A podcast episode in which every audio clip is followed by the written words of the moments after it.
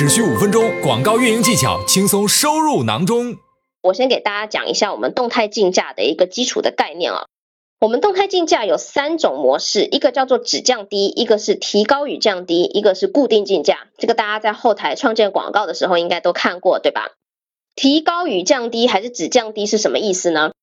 我们这个平台会用机器运算来根据你每一次广告展示出来，我们觉得我们评断一下，说，哎，这一次这个消费者做了这个搜索，然后你的广告展示出来给他看了，那转化成销售的几率高不高？这个是我们系统会用后台的这个大数据去算的。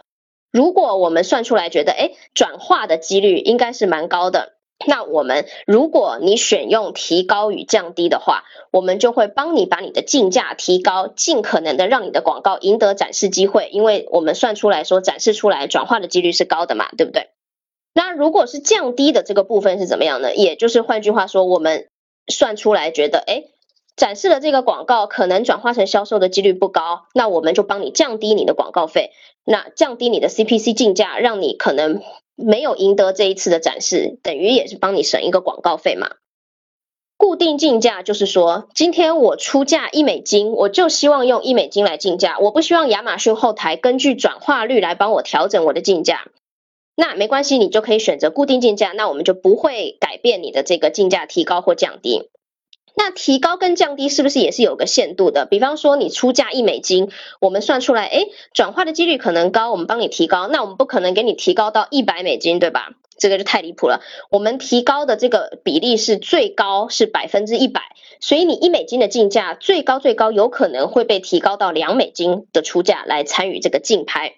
降低也是最低最低就把你降为零嘛，那零的话就等于你广告没有机会展示。就帮你省钱这样子，所以大家稍微有一个这个概念，提高与降低其实都是有一个限度的，最高就是百分之百。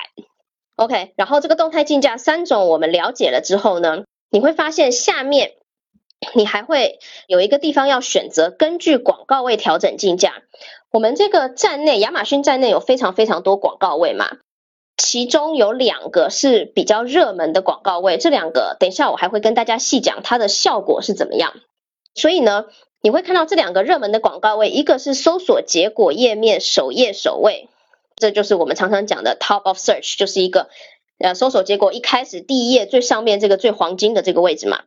那第二个。比较好的广告位是商品详情页，因为商品详情页会有很多关联商品的这个流量，然后商品详情页也是这个转化率通常会不错的一个地方，所以根据这两个广告位呢，你还可以特别去加一个比例，来看看说我想增加一个比例，尽可能的去抢占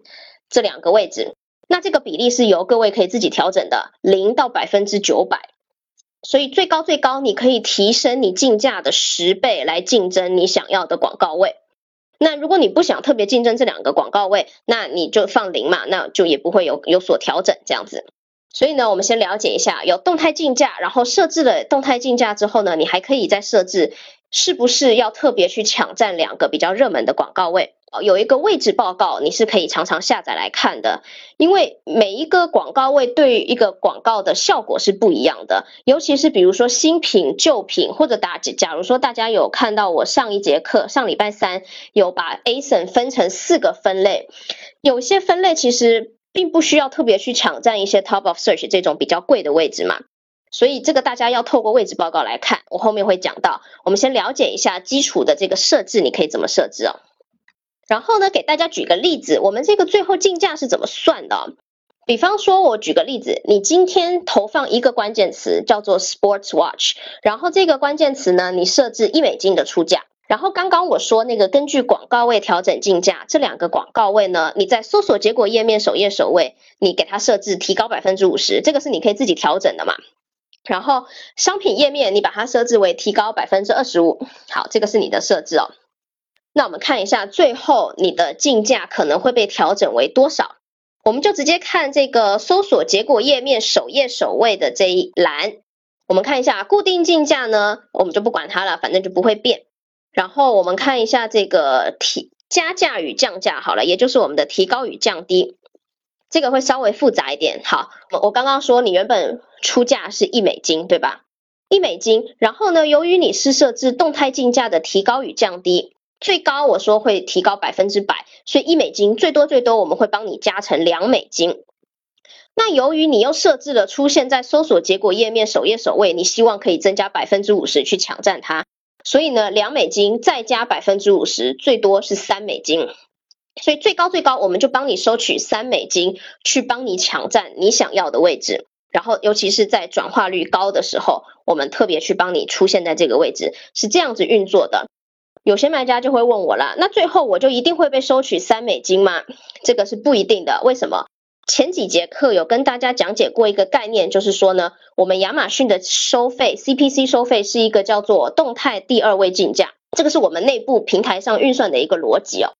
是你永远都是在跟第二高出价的人比，比如说你今天最高被提高到三美金好了，但是第二高出价的人只出一美金，最后你只会被收取一到三美金之间的一个区间，你不会真的被收到最高最高三美金，大家有没有懂我这意思？所以呢，这个出价只是帮你说，我以这个出价去竞拍，但是最后实际被收取的广告费用是要看第二高出价的人的这个出价是多少，然后会收取在你们这个区间，通常是会比第二高出价的人高一点点。比方说，我刚刚举的例子，第二高出价的人是一美金，那你可能就会被收取一点二、一点一这样子，比他高一点，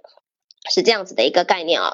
所以大家在对竞价的运算中有有没有概念了？然后，因为常常有些卖家会跟我说，哎，为什么我出一美金，结果最后广告费给我收超过一美金？那有可能是。你设置了动态竞价嘛？提高与降低，那就有可能被提高。那第二点，有可能你是设置了这个根据广告位调整竞价，设置了一个比例，导致你在这个广告位出现的时候，这个竞价就被提高了。所以有这个可能的。所以大家常常来问我说，哎，为什么我被收取超过我的出价呢？通常照理讲这是不可能的，我们不会收取超过你出价的这个金额，除非你是有设置提高与降低，对吧？